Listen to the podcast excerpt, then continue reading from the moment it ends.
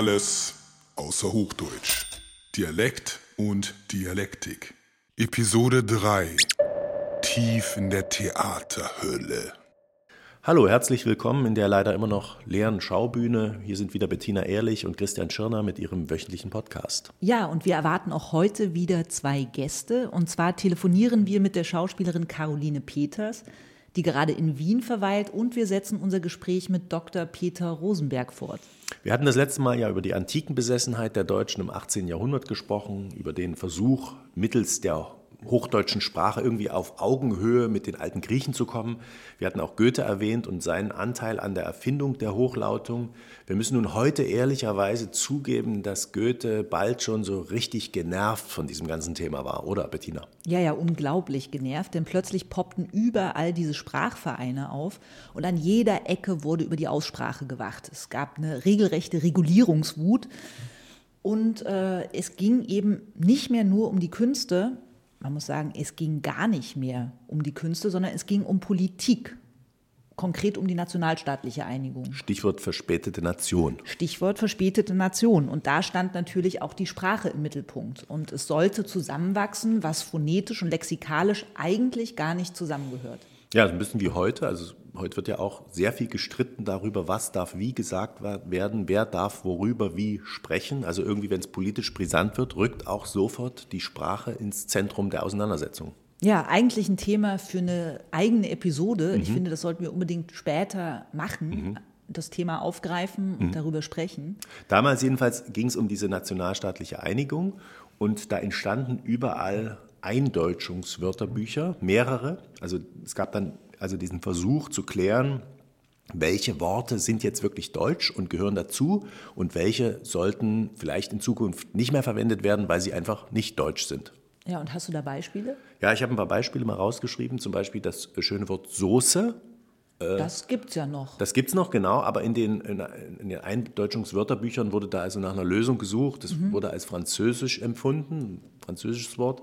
Und da wurde vorgeschlagen, das äh, durch Beiguss oder Tunke zu ersetzen. Tunke, das gefällt mir. Ja, Tunke ist ganz schön, gefällt ja. mir auch. Ich kenne das auch von meiner Großmutter. Tunk das mal da rein oder reich mal die Tunke rüber, ist eigentlich ein ganz schönes Wort. Oder kann ich noch ein bisschen mehr Tunke haben? Ja, genau. An, an, an, der Pommesbude kann ich noch ein bisschen Tunke drüber haben. Tunke rot-weiß. Aber das hat sich leider nicht durchgesetzt. Oder hat sich nicht durchgesetzt, leider ist eigentlich. Ähm, ein anderes Beispiel, der Motor, das wurde auch als Fremdwort empfunden. Motor sollte Knalltreibling heißen. Also ein das Gerät. Ist ja wahnsinnig kompliziert. Ist kompliziert, ist aber auch ganz originell, finde ich. Also ein Gerät, was knallt und etwas antreibt, ist ein Motor. Ja. Mhm. Also ein Verbrennungsmotor. Ne? Also für den Elektromotor würde das schon nicht mehr gelten. Da knallt ja nichts. Äh, oder die Zigarre, die sollte äh, Rauchrolle heißen. Ja. Rauchrolle. Ja, hat sich aber auch nicht durchgesetzt. Wundert nicht. Nee, nee, stimmt. Andererseits, man muss sagen, einige Worte haben sich durchgesetzt. Damals wurde also selbstverständlich auf der Post vom Kuvert gesprochen. Ja, der Vorschlag war, es durch Briefumschlag zu ersetzen. Auf der Post ein Riesengelächter, Briefumschlag, wahnsinnig kompliziert, hat sich aber durchgesetzt gegen das Kuvert, das viel kürzere und, und eigentlich auch ganz schöne Kuvert. Heute wird viel mehr vom Briefumschlag gesprochen. Ein anderes Wort, was damals für Gelächter sorgte, die Glühbirne. Äh, klang albern, ne? eine Birne, die glüht. Mhm. Äh, hat sich aber auch durchgesetzt gegen das äh, Ampoule, das französische Ampoule, was damals geläufig war, als die Glühbirne aufkam. War schon ein bisschen später jetzt als äh, Goethe. Ja, ja. Auffällig viel aus dem französischen Raum, das da verdrängt werden sollte. Ja, genau. Sollte. Aber bevor wir da jetzt auch noch weiter drauf eingehen und uns noch mehr verlieren, äh, kehren wir einfach mal kurz zurück zur Normierung, äh, die da ja immer weiter um sich griff. Wir müssen aber aufrichtigerweise dazu erwähnen, dass das nicht von allen geteilt wurde. Ja, Gott sei also Dank. es gab auch äh, zum Glück eine unglaubliche Gegenbewegung und es gab Menschen, die geradezu begrüßten, dass es trotz des allgemeinen Wunsches noch nicht gelungen war, Regeln für eine einheitliche Aussprache aufzustellen. Und da gab es allen voran Jakob Grimm, mhm. einer der beiden Grimm-Brüder, mhm. also einer der beiden Märchenbrüder. Äh, der interessierte sich nämlich nicht nur für Märchen, der war auch ein unglaublicher Dialekte-Fan und der wollte die unbedingt erhalten wissen und lehnte jedes Regelwerk von Herzen ab und sprach von einer unsäglichen Pedanterei und von einem geheimen Schaden, den wir jetzt noch gar nicht abzuschätzen wissen. Ja, jetzt können wir das abschätzen. Es sind sehr viele Dialekte ausgestorben, einfach sind weg. Äh, in die Zeit fiel ja auch die Entstehung des Grimmschen Wörterbuchs. Also die beiden Grimm-Brüder nahmen den Auftrag an, ein deutsches Wörterbuch zu schreiben, also den deutschen Sprachschatz sozusagen zu vermessen, alle Wörter, die es gibt, äh, mal aufzuschreiben. Also das Und, absolute Gegenstück zum Eindeutschungswörterbuch. Genau, das absolute Gegenstück dazu, also eine, eine Komplettsammlung aller verwendeten Wörter. Und der Schatz, den Sie da gehoben haben, ist ja gerade deshalb so groß, weil da aus allen Ecken und Enden, aus allen Regionen, aus allen Dialekten Wörter einflossen. Also Jakob Grimm schreibt sehr schön im, im Vorwort Wörter wie Schnee, die aus allen Ecken und Ritzen auf mich eindringen. Also er ist unter, unter eine Sprachlawine geraten gewisserweise. Schönes Bild. Und unter dieser äh, Sprachlawine, wenn ich das jetzt einfach mal aufgreifen möchte, was ich offensichtlich tue, unter dieser Sprachlawine, unter dieser Sprachdecke, lagen die Gebrüder Grimm über Jahre verborgen. Genau. Eigentlich hatten sie nur zehn Jahre eingeplant, um ihr deutsches Wörterbuch zu zusammenzustellen. Der letzte Band erschien dann allerdings erst 1961. Das war 100 Jahre nach ihrem Tod. Ja. Also sie haben die Fertigstellung gar nicht mehr mitbekommen, was eigentlich, was eigentlich ziemlich traurig ist. Ebenso traurig ist, ähm, dass wir gerade mal 10 Prozent von den dort zusammengetragenen 148.000 Wörtern benutzen. 10 Prozent nur. 10 Prozent. Das sind durchschnittlich 12.000 bis 16.000 Wörter, die wir DurchschnittsbürgerInnen verwenden. Das ist auch traurig. Das ist, das ist bitter, ja. Also man kann da also nicht nur von einem Dialektesterben sprechen, sondern man muss wir müssen hier auch von einem Wörtersterben sprechen. Ja, Dialektesterben klingt auch immer so ein bisschen abstrakt. Also man kennt ja die meisten Dialekte gar nicht. Man liest dann, aha, dieser Dialekt ausgestorben, jener Dialekt ausgestorben. Wenn man aber diese kleinen individuellen Wörtchen mal vor sich sieht, die da auch ausgestorben sind, dann wird das schon sehr viel konkreter und kriegt eine ganz andere Dimension, finde ich. Gut, was können wir tun? Jakob Grimm schlägt selbst im Vorwort vor, was wir dagegen tun können. Die Eltern, schreibt er, sollten jeden Abend ein paar Wörter ausheben, aus, aus seinem Wörterbuch nämlich, und sie mit den Kindern durchgehen mhm. und die, also die Sprachgabe der Kinder prüfen und gleichzeitig die eigene auffrischen. Das ist ein ganz schöner Vorschlag eigentlich. Ne? Ein super schöner Vorschlag. Und heute noch einfacher zu realisieren. Man muss gar nicht das Grimmsche Wörterbuch, alle 33 Bände da zu Hause stehen haben. Man kann im Internet das Wörterbuch aufsuchen, kann das mal durchgehen, ein paar Buchstaben sich raussuchen und dann mit den Kindern äh, alte oder nicht mehr so gebräuchliche Wörter raussuchen und so in gewisser Weise äh, diesem Aussterben entgegenwirken. Es gibt noch eine zweite Möglichkeit. Ja, es gibt eine zweite Möglichkeit und für die haben Christian und ich uns entschieden. Und zwar haben wir jeweils eine Patenschaft übernommen für mhm. ein Wort aus dem Grimmschen Wörterbuch. Wir haben alle 33 Bände durchgeblättert. Mhm. Es mhm. hat Wochen gedauert, aber wir sind jeweils auf ein Wort gestoßen, dessen wir uns jetzt annehmen wollen, dass wir reaktivieren wollen, dass wir pflegen wollen, in unseren aktiven Wortschatz äh, reintegrieren wollen. Und ja. Was ist dein Wort, Bettina? Für was hast du dich entschieden? Mein Wort ist das Adjektiv übelmögig. Nie hm. zuvor gehört. Nee, ist mir nie begegnet. Was heißt das? Das heißt sowas wie arbeitsunfähig. Gefällt Aha. mir eigentlich ziemlich gut. Also ähm, vielleicht setzt es sich ja, wenn wir das jetzt hier jede Woche wieder und wieder benutzen, irgendwann das Adjektiv durch und Ärzte werden zukünftig nur noch Übelmöglichkeitszeugnisse ausstellen. Ja, ich hoffe da natürlich auf die Mitarbeit der ZuhörerInnen, dass sie das dann auch verwenden. Also mein Wort ist abäugeln. Ich bin nicht bis Ü gekommen, ich gebe es ehrlich zu. Ich bin bei A hängen geblieben, habe da ein schönes Wort gefunden, das Abäugeln. Mhm.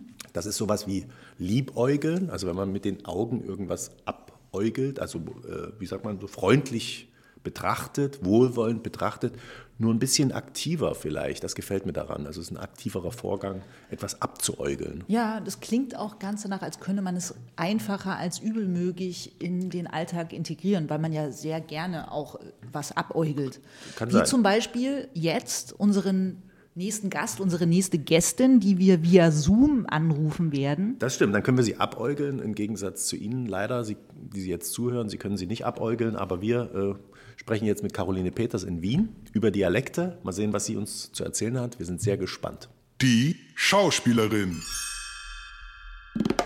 Nein, weil das Wienerische, das ist immer so leicht beleidigt vom Leben. Weißt? Das ist ja kein Österreichisch. Das muss sich ja ganz stark absetzen vom Rest des Landes. Und dadurch ist es immer sehr langsam und gern auch mit so ein bisschen gebrochener Stimme. Die Männer wie die Frauen. Ich bin Caroline Peters. Ich spiele in der Schaubühne in dem schönen Stück Jama, das äh, es aber noch nicht gibt, äh, Corona bedingt, sage ich mal. Wir werden aber früher oder später damit Premiere haben, so Gott will. Wir ähm, glauben alle fest daran und arbeiten da auch dran. Und, ähm, und als äh, Anekdote für den Anfang habe ich mir auch was überlegt. Äh, das ist aber ein Dialekt, der eigentlich nicht meiner ist, aber der sagt sehr viel über Dialekte und Sprache aus. Und der ist ein äh, großer, beliebter Lacher in meiner Familie, äh, mütterlicherseits, die oft im Leben herumgezogen ist. Das kann man noch länger erzählen, aber die sind von einem Sprachgebiet ins andere, haben sich alle sehr viel mit Sprache beschäftigt und viele Verwandte sind dann nach Australien und äh, Kanada und Neuseeland ausgewandert und England und so.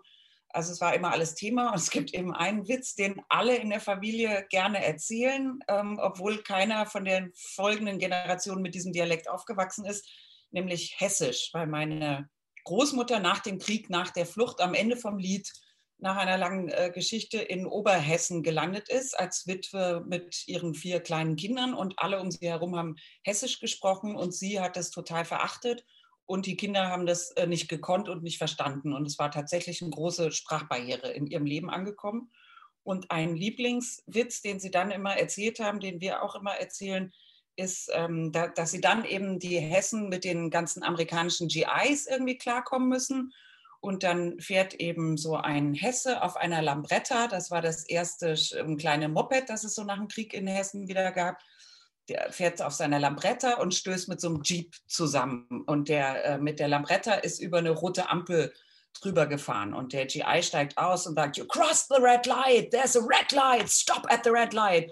Und der andere sagt, äh, äh, No, green, green light, green. Und der andere wieder, No, there was a green light und redet auf Englisch auf ihn ein. Und dann sagt er mit der Lambretta irgendwann, Green light, red light, gucke mal was do light, my Lambretta.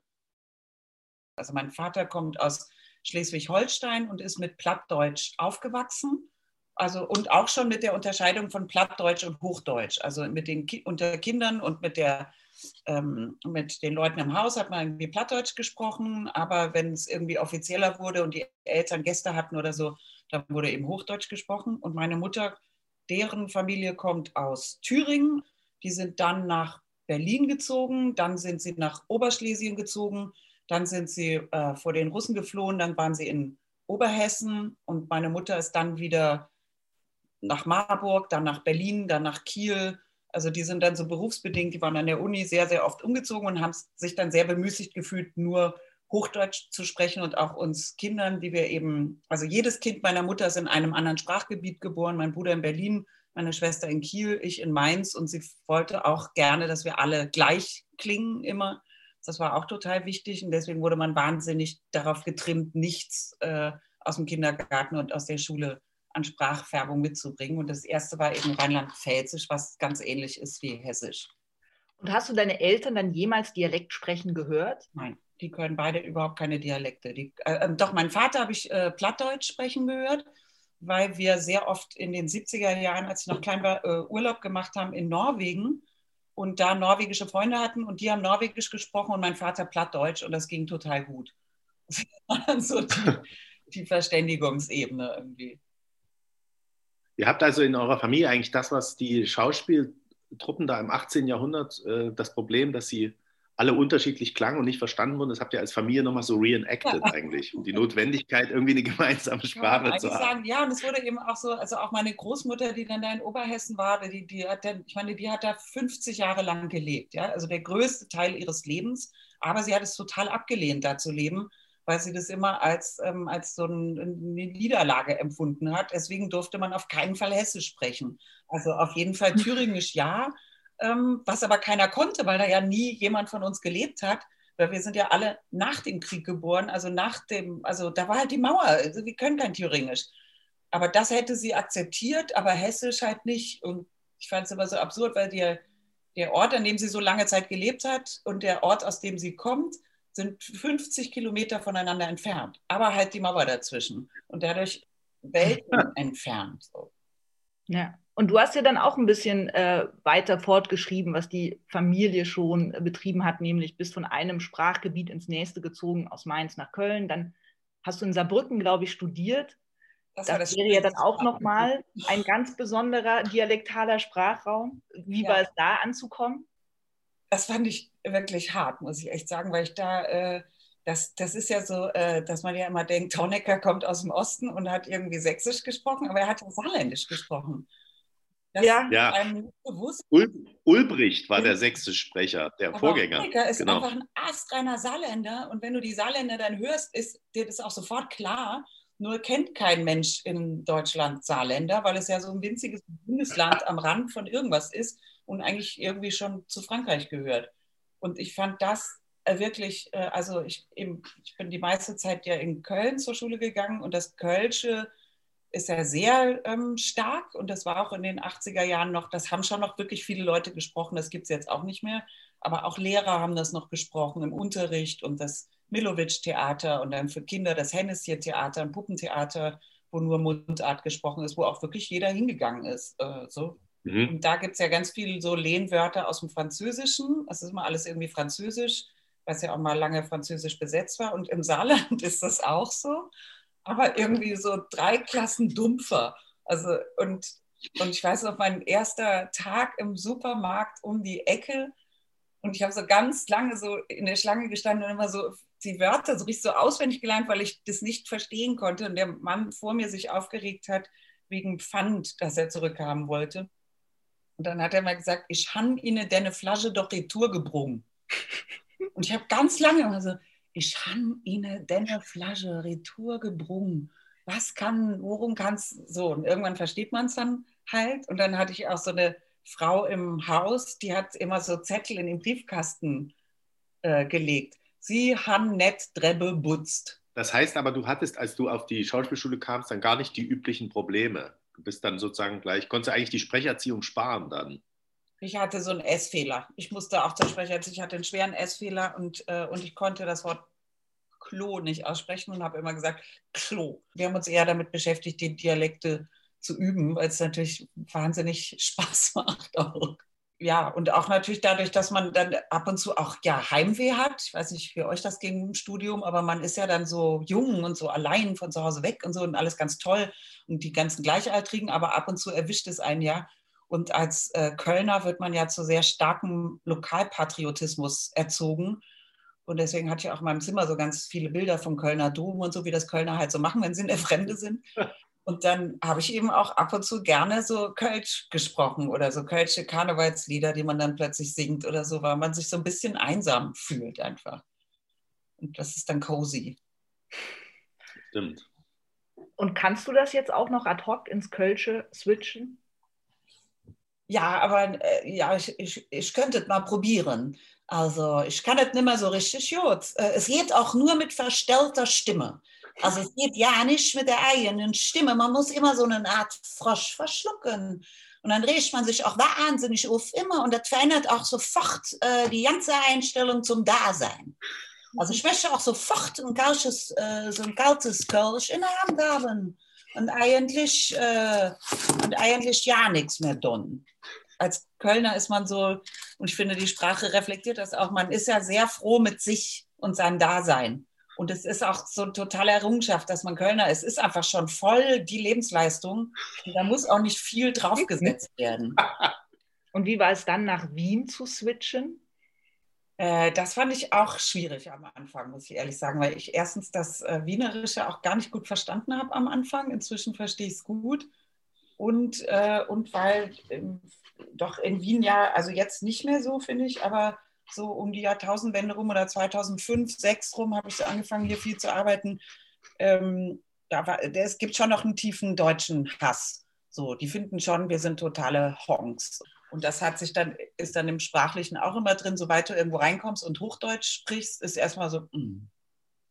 wird so, geht so die Flappe runter. Und dann äh, habe ich zum Beispiel festgestellt, ich habe mit äh, Sophie Reuss zusammen, wir haben so eine Polish-Produktion gemacht im Casino am Schwarzenbergplatz und davor steht eine Würstelbude, die äh, ausgerechnet den zauberhaften Namen hat, der scharfe René.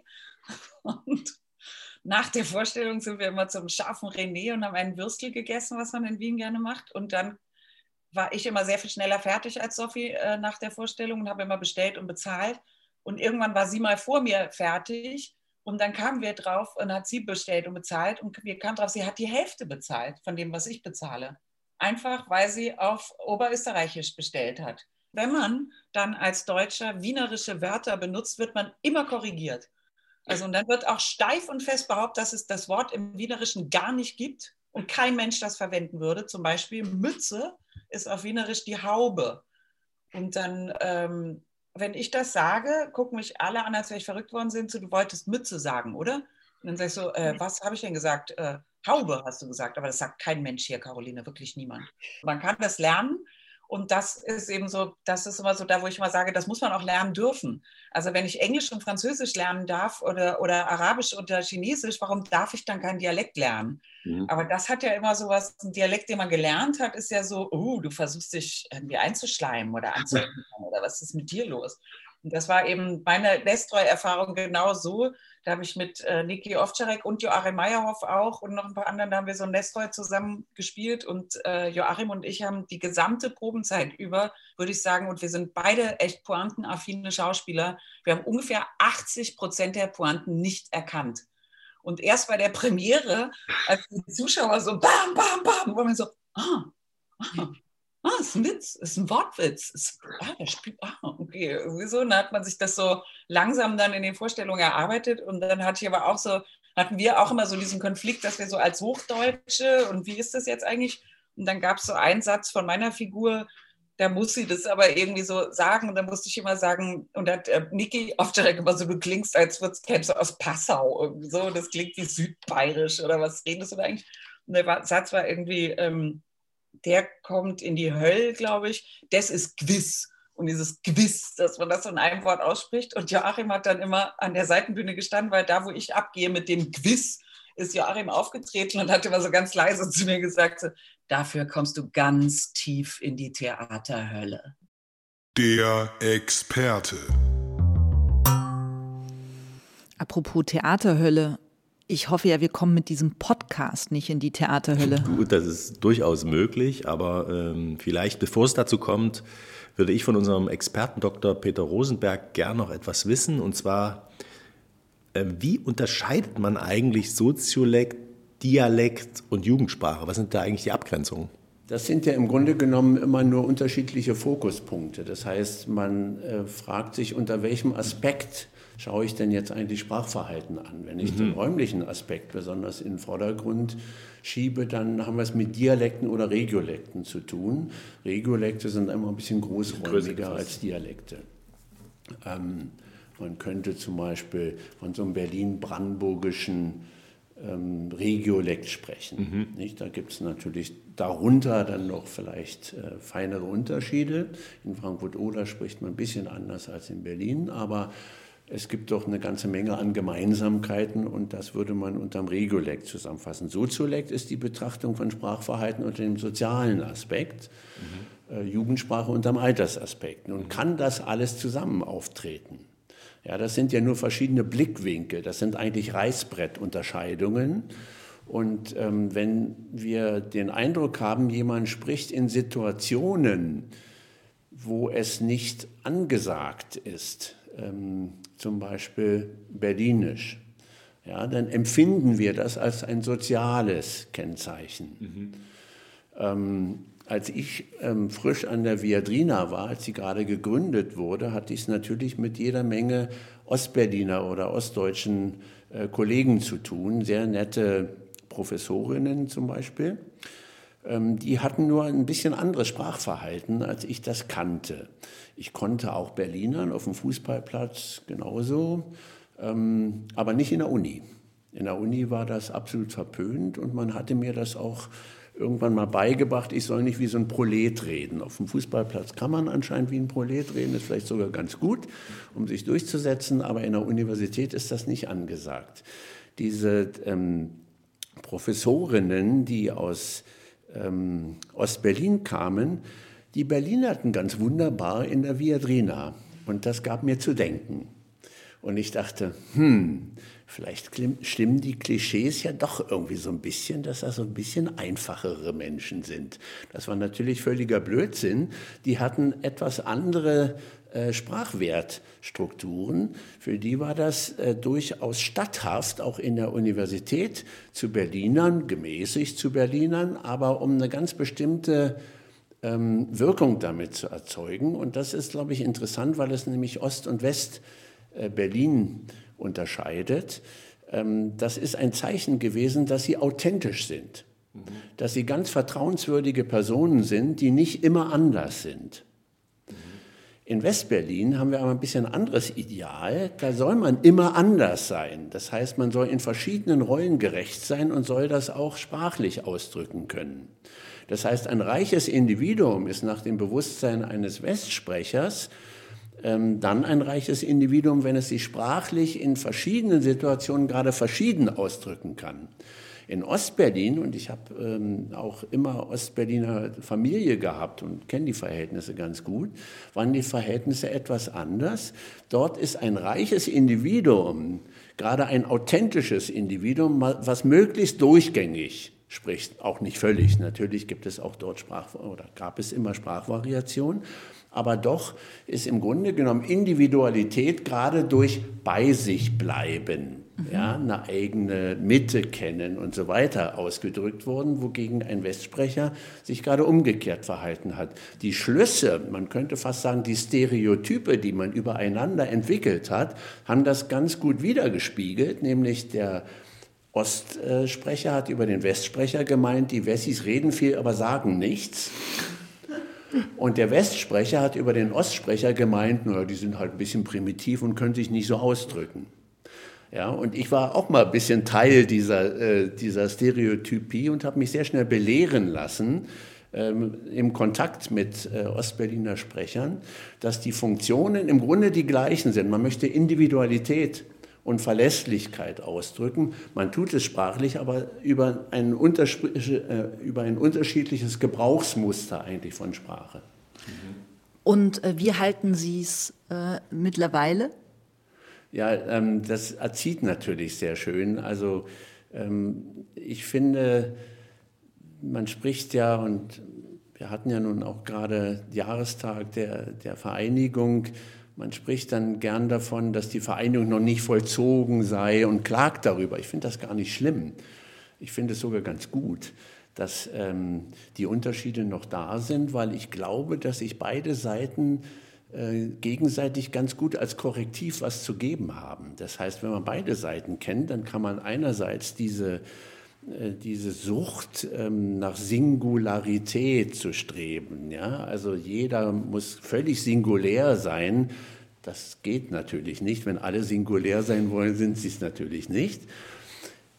Dafür kann man als Korrektiv durchaus so die, eine gewisse äh, Bodenständigkeit im sprachlichen Sinne, die doch eher von Ostsprechern repräsentiert wird, als Korrektiv ganz gut benutzen und umgekehrt eine gewisse Art ähm, der Traditionalität und sich nicht zu weit von der Masse zu entfernen und so weiter kann man mit dieser westlichen ähm, Gepflogenheit doch gerade dann auszubrechen, wenn man eben befürchten muss, immer nur Masse zu sein. Ja, kann man ganz gut korrigieren. Also ich finde, äh, den Blick sozusagen von beiden Seiten sehr heilsam und genau das habe ich mir angewöhnt. Der Perspektiventausch ist auch im sprachlichen Sinne äh, eine, eine ziemlich ähm, befruchtende Angelegenheit. Hat das überhaupt Sinn? So eine Dialektpflege wird ja in manchen Regionen mhm. betrieben, aber kommt mir immer so vor, als ob das eigentlich so ein bisschen verlorene Liebesmühe ist. Weil ja, die, weil ich die glaube, die große Reise wird man nicht aufhalten und die geht natürlich zur Großräumigkeit die geht ja auch über Landesgrenzen im Sinne von Globalisierung. Also das ist sicherlich, sicherlich der große Prozess, den wir nicht aufhalten werden. Auf der anderen Seite gibt es ja ermutigende Gegenentwicklungen. Das Niederdeutsche ist ja als Regionalsprache ähm, anerkannt und muss auch gepflegt werden in den norddeutschen Bundesländern. Und das wird auch getan. Es gibt jetzt in allen norddeutschen Bundesländern sogenannte Kompetenzzentren, die sich dafür einsetzen, dass Niederdeutsch in der Schule unterrichtet wird.